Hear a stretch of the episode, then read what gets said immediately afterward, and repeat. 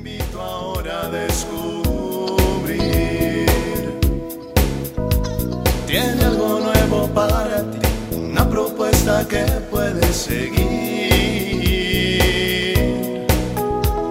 Una verdad que compartir, una nueva forma libre de vivir. Un sencillo estilo de servir, el camino hacia la santidad. Hola, qué gusto que nos encontramos en otra cápsula de paz y bien y que juntos le pidamos al Espíritu Santo nos ayude a tener un momento de reflexión, de paz y de encuentro con Jesús. Bueno, pues uno de los momentos que me ha llevado a descubrir aspectos que estaban ahí en mi vida guardados, por motivo de este inventario, ¿no? de esta revisión de vida que eh, habíamos propuesto en otra de las cápsulas. Bueno, pues aparecen personas, circunstancias, episodios que pues no los tienen muy frescos y que vuelven a, brotar y ahora se les puede eh, sacar el mejor de los provechos, ¿no? Eh, uno de estos episodios es el de un amigo que cuando era niño, pues era como ese ángel de la guarda, ¿no? Que me cuidaba, este amigo que se llamaba Gerardo y que él desde esa edad de 11, 12 años, él tenía una pasión muy grande por el fútbol americano y donde eh, pues iba a entrenar y todo era eh, en torno a lo que eran los equipos de fútbol y me platicaba. Y pues yo veía ¿no? cómo vivía eso con mucha intensidad desde esa edad. Y esto aunado a que bueno pues también en los momentos de necesidad cuando había unos hermanos que no me querían y me molestaban mucho en la escuela pero cuando lo veían a él pues corrían no porque cuando andábamos en el recreo parecíamos así como el perro grandote y el perro chiquito que va y se siente protegido ahí por su amigo. Pues así era Gerardo, ¿no? Eh, pues la tristeza de que él yendo una vez a un campamento de eh, Boy Scouts, pues se mete a una laguna, no sabía nadar y pues ahí se ahoga y pierde la vida. Esto pues fue un episodio muy dramático porque pues como sabemos, la pérdida de un hijo, ir a ver a su mamá, a un sobrinito que tenía y pues ver el dolor de esa madre es algo que pues no se entendía. Si no se entiende de grande, pues mucho menos se entiende de chico, ¿no?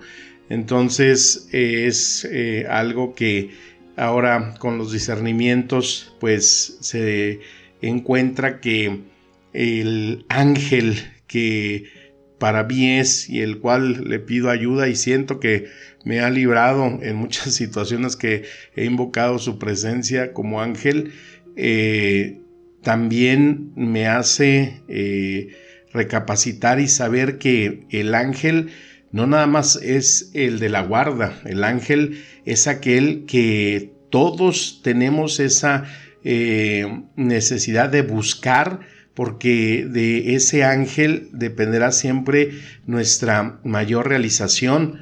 Yo recuerdo, por ejemplo, en la escuela, ¿no? las diferentes etapas, ¿no? En primaria, en secundaria, prepa, universidad, en el seminario, que tenía maestros con muchísimo ángel, ¿no? Maestros que todavía uno recuerda sus clases, sus enseñanzas, porque vivían con una pasión el enseñar y entonces te transmitían eh, sus consejos, sus experiencias, sus conocimientos y eso te marcaba porque esperabas sus clases por todo aquello que te dejaba. Así como también había maestros que en vez de ángel tenían diablo, ¿no? Sobre todo en la etapa de primaria, cuando tenían un tino para darte entre ceja y ceja con el gis, aventarte el borrador, jalarte la patilla, el ponerte reglazos en las yemas de los dedos y que decías, pues este cual ángel de maestro, ¿no? Tiene al demonio. Y eso lleva entonces a revisar la, la historia de nuestra vida y decir si verdaderamente ese ángel Mm, que llevamos dentro en, lo que Dios nos da nos está llevando a realizarnos porque hay personas que pueden hacer muy bien su trabajo pero no hay ángel en lo que hacen. ¿No? Es cuando vemos eh, que hay un doctor muy eminente, pero pues sí tendrá mucho conocimiento, pero no tiene ángel, un tipo eh, gruñón, mal encarado, que no tiene caridad con su paciente, que muchas veces los ve con signo de pesos, y dices, ese tipo no tiene ángel. Tendrá mucho conocimiento, pero no tiene ángel. Y hay personas que también pueden tener eh, esa eh, misión de hacer un trabajo en el cual uno dices pueda llegar hasta envidiarlos, ¿no? Por ejemplo, yo, una de las personas que he envidiado es este chef que se llamaba eh, Anthony Bourdain.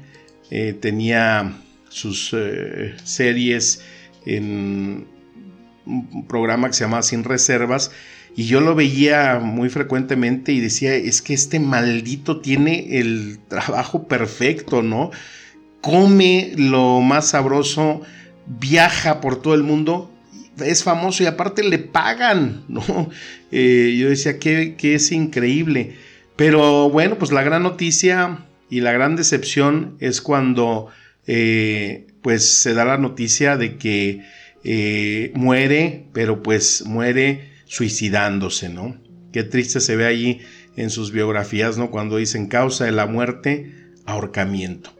Dices, pero ¿cómo es posible que una persona que eh, tenía todo eso que yo envidiaba, envidio, eh, lo lleve a, desatar una decisión así, ¿no? Y más cuando dice ahí en su biografía de religión, dice ateísmo. Híjole, pues ya no era solamente falta de ángel, era falta de Dios. Otro actor famoso, ¿no? Reciente, ¿se acuerdan de Robin Williams también? Buenísimo actor, pero que también, ¿ves? que causa de su muerte, suicidio, colgado, ahorcamiento. Entonces, ¿qué es lo que pasa? ¿Dónde está ese ángel? Puedes hacer muy bien tu trabajo.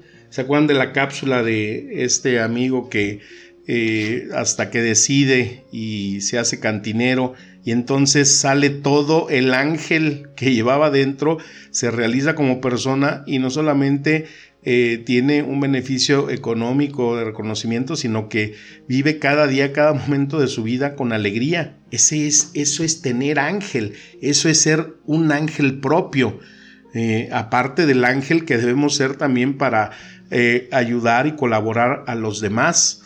Entonces, el reto que se nos impone en la vida es eso, ¿no? No voy a hacer lo que otros quieren que sean, porque en ese momento voy a dejar de ser yo.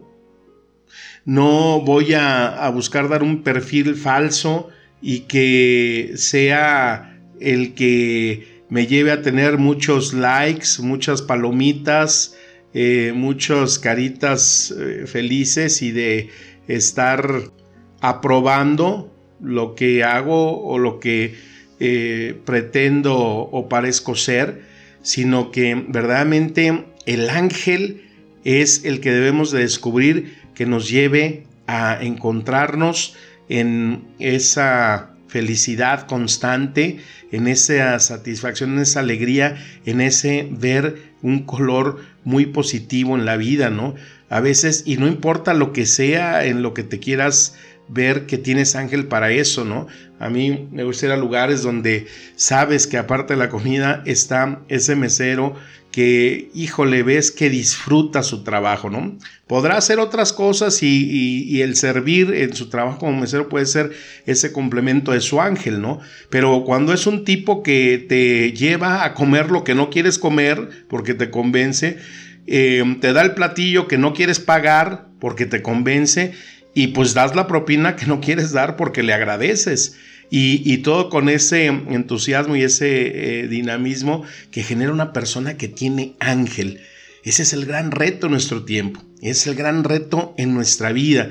Eso es lo que tenemos que perfilar. Ya parece que en este eh, regreso a la nueva normalidad, como se llama, encontremos y tengamos la decisión de saber que estamos llamados a ser un ángel entre nosotros mismos y así disfrutar y agradecerle a Dios por el inmenso don que nos ha dado al ser protagonistas en esta vida y en este mundo.